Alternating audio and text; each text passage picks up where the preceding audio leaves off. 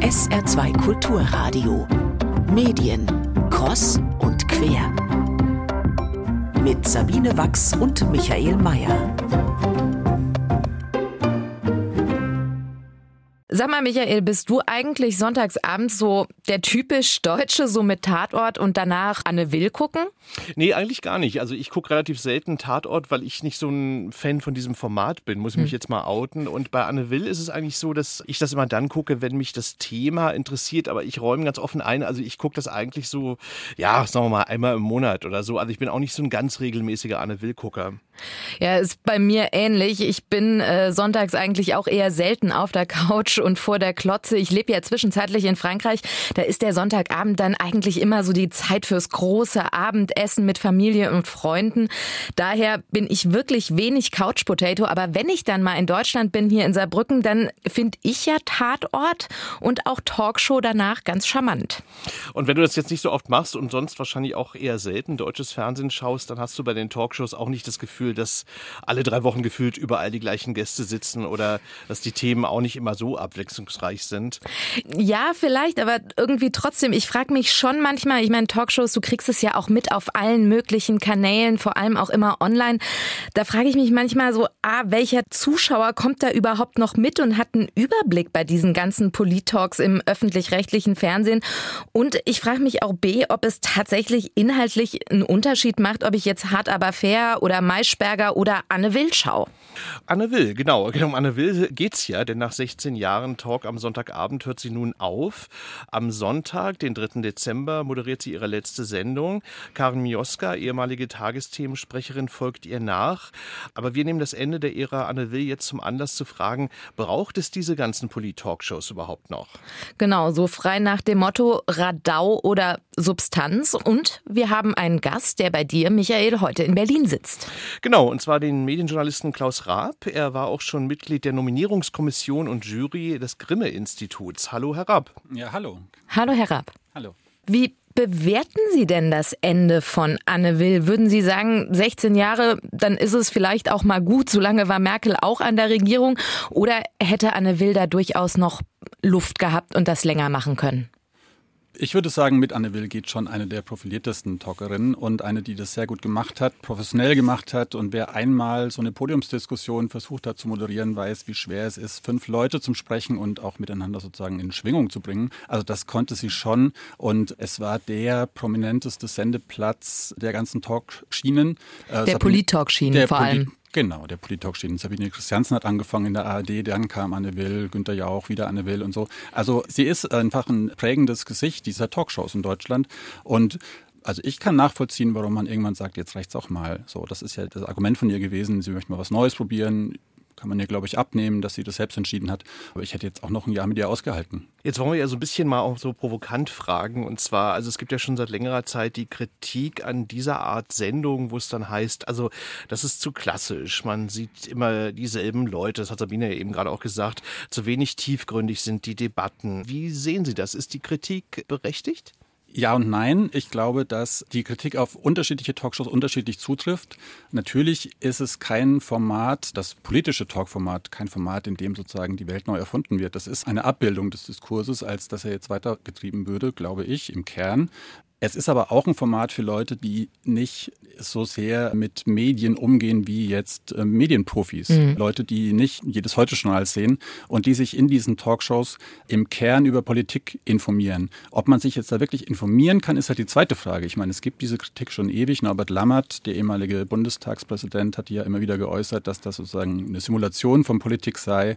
Diese Kritik ist ein bisschen also leise. Also Ersatzparlament war, glaube ich, das Wort auch. Ne? Genau, genau. Ja, diese Kritik war berechtigt kann man, glaube ich, drüber streiten. Ich glaube, es ist ein bisschen besser geworden, ehrlich gesagt. Ich glaube, dass da weniger als früher Positionen aufeinanderprallen und dass die Talkerinnen, die Guten und Talker versuchen, die miteinander in Schwingung zu bringen.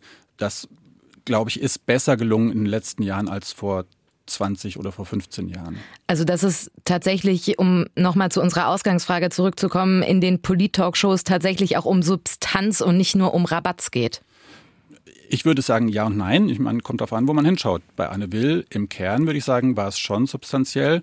Aber natürlich hat sie auch es mitgenommen, wenn sich da zwei Leute rieben. Also ich denke an eine Sendung, ich hoffe, es war Anne Will und nicht Ilna, ähm, als Robert Habeck und äh, Christian Lindner zusammensaßen, die da so eine Art Muppet-Show veranstaltet haben. Das kommt schon vor und da muss man die Leute reden lassen. Ich meine, man lädt sich Leute ein und keine Parteiprogramme.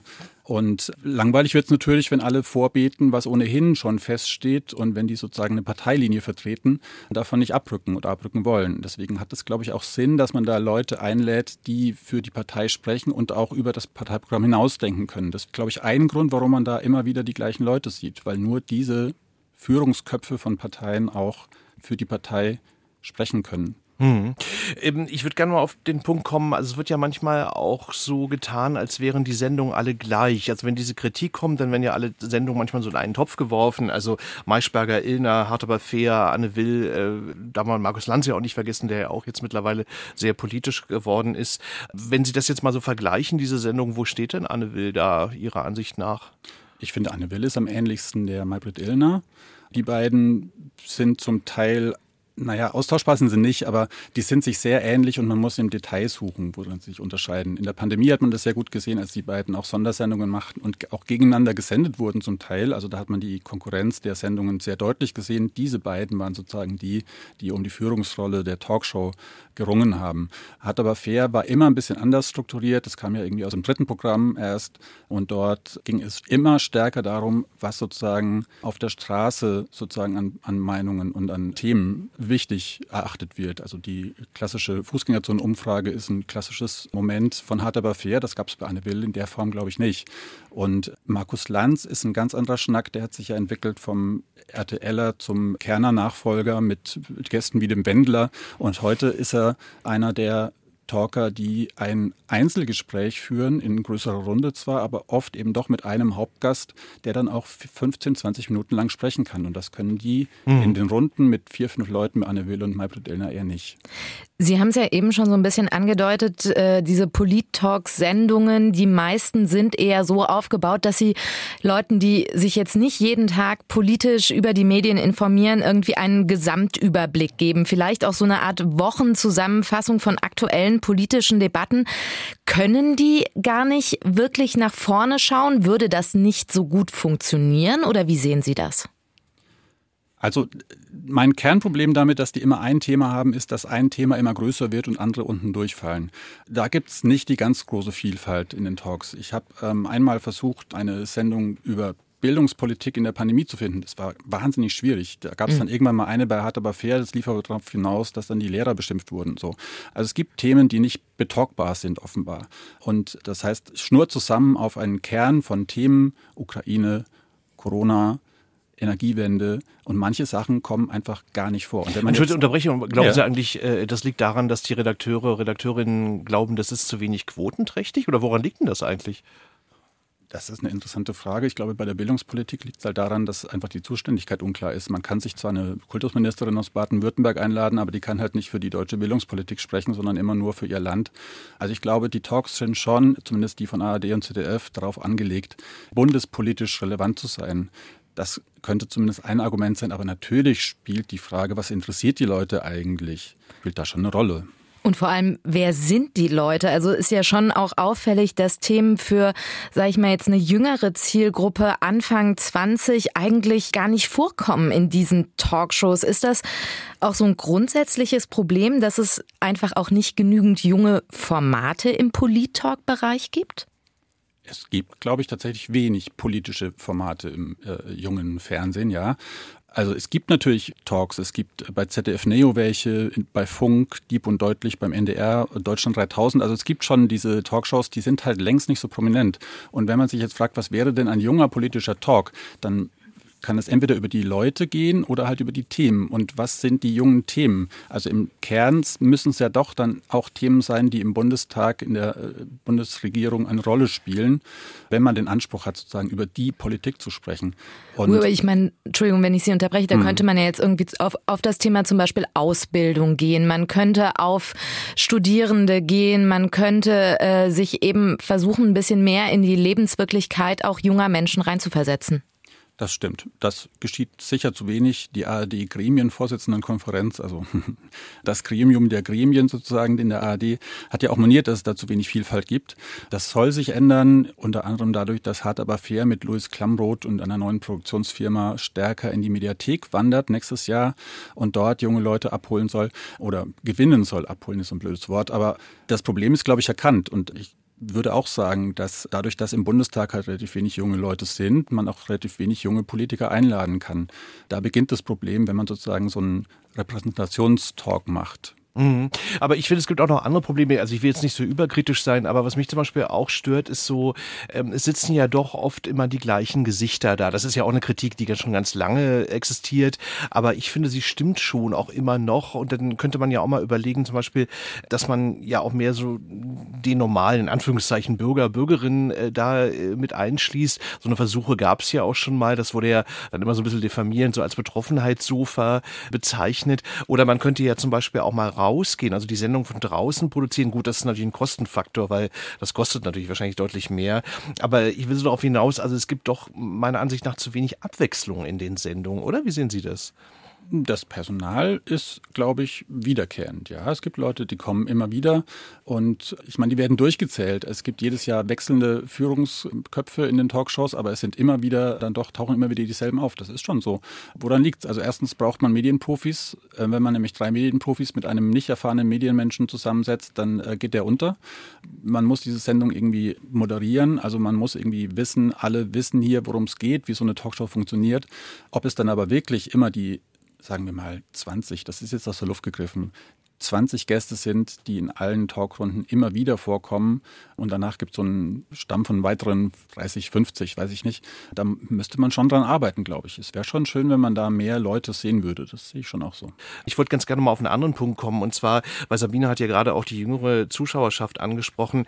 Da ist ja auffällig, also würde ich zumindest so behaupten oder beziehungsweise die Frage an Sie stellen, dass jüngere Menschen sich ja meist über Social Media informieren und dann so über Sendungen wie Böhmermann. Oder könnte man nicht vielleicht irgendwie auch mal so ein Format entwickeln, was das so ein bisschen zusammenbringt? Also wo man dann sagt, okay, wir machen jetzt mal jüngere Themen auch so? Oder ist das irgendwie im klassischen Fernsehen gar nicht denkbar? Doch, ich halte das schon für denkbar. Ich glaube, es gibt diese Versuche. Es gab eine Talkshow von Böhmermann und Charlotte Roach, später von Böhmermann und Olli Schulz. Das war keine politische Talkshow, aber natürlich schneidet man da gesellschaftspolitische Themen an. Das geschieht auch bei Neo Ragazzi oder bei Dieb und Deutlich zum Beispiel. Es sind halt keine harten Polit-Talks. Also das heißt, es ist nicht genau das, was sozusagen diese Kerntalks von ARD und ZDF eigentlich ausmacht. Aber diese Versuchsflächen gab es schon, gab's schon lange. Also es gibt schon seit, seit den 60ern, 70ern wird versucht, mit jungen Leuten auch Talkshows zu machen. Die sind halt nie so prominent geworden. Wenn wir jetzt mal bei Böhmermann bleiben, das war ja oder ist ja auch Satire viel im Magazin von, von Böhmermann. In den USA sieht man das ja auch ganz deutlich. Da haben sich ja Comedians zum Teil die politische Agenda im Fernsehen übernommen. Passiert das in Deutschland, abgesehen von wenigen Ausnahmen, auch jetzt immer mehr? Oder sagen Sie, das ist ein, ein Konzept, das in Deutschland so nicht funktioniert? Sie meinen Satiresendungen, die sozusagen äh, an die Stelle von politischen Magazinen und Talks? Ja. Ja, das gibt es ja viele von mittlerweile. Reschke Fernsehen. Heute Show. Die Heute Show, genau, Böhmermann eben, da fielen einem bestimmt noch mehr ein. Das ist ähm, sozusagen, da ist dann ein Erfolgsformat und dann machen die anderen das eben auch. So läuft es ja oft im Fernsehen, auch im öffentlich-rechtlichen, dass man bewährtes kopiert. Ich weiß nicht, ob das eine gute Entwicklung ist.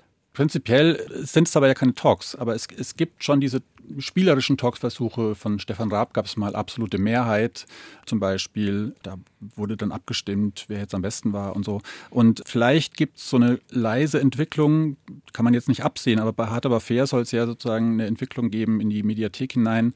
Mm, und die Produktionsfirma ist die von Joko und Klaas auch. Vielleicht kann man denen schon zutrauen, dass die was auf die Beine stellen, was junge Leute tatsächlich erreicht. Mhm, zumal Joko und Klaas manchmal ja auch politisch sind. Ne? Also bei diesem Format, wo die 15 Minuten dann mal geschenkt bekommen zum Beispiel. Ne? So, genau, also, genau. Ja. Wir haben noch eine Schlussfrage für Sie, Herr Raab. Und zwar, nun ab Januar wird ja Karen Mioska übernehmen. Wenn Sie sich als Medienkritiker was wünschen dürften, was wünschen Sie sich denn von der neuen Sendung? Also im Idealfall würde sie bei einem weißen Blatt Papier anfangen und das ganz neu konzipieren. Ich glaube, das wird aber nicht geschehen, weil halt ein Talkformat einfach eine Geschichte hat und die schmeißt man auch nicht einfach weg. Und der Sendeplatz auch so prominent ist, ne? so nach dem Tatort. Ne? Also genau. Deswegen gehe ich auch davon aus, dass sich nicht allzu viel ändert. Aber sicherlich wird sie neue Dinge versuchen. Ich weiß halt nicht, ob sie dann funktionieren. Aber eine neue Moderatorin bringt immer eine neue Farbe rein, die fragt ein bisschen anders die hat neue Ideen, neue Gäste. Vielleicht überlegen die mal irgendwie, welche Themen man noch machen könnte, außer denen, die gemacht werden müssen. Vielleicht lassen Sie das Thema einfach aus, das gemacht werden muss und nehmen immer ein anderes. Vielleicht wäre das, das schon ein spannend. Fortschritt. Sicherlich. Das wäre sicherlich spannend. Vielen, vielen Dank, Herr Rapp, dass Sie sich mit uns über die Polit-Talk-Shows und über die Zukunft des Polit-Talks für Medien kreuz und quer unterhalten haben.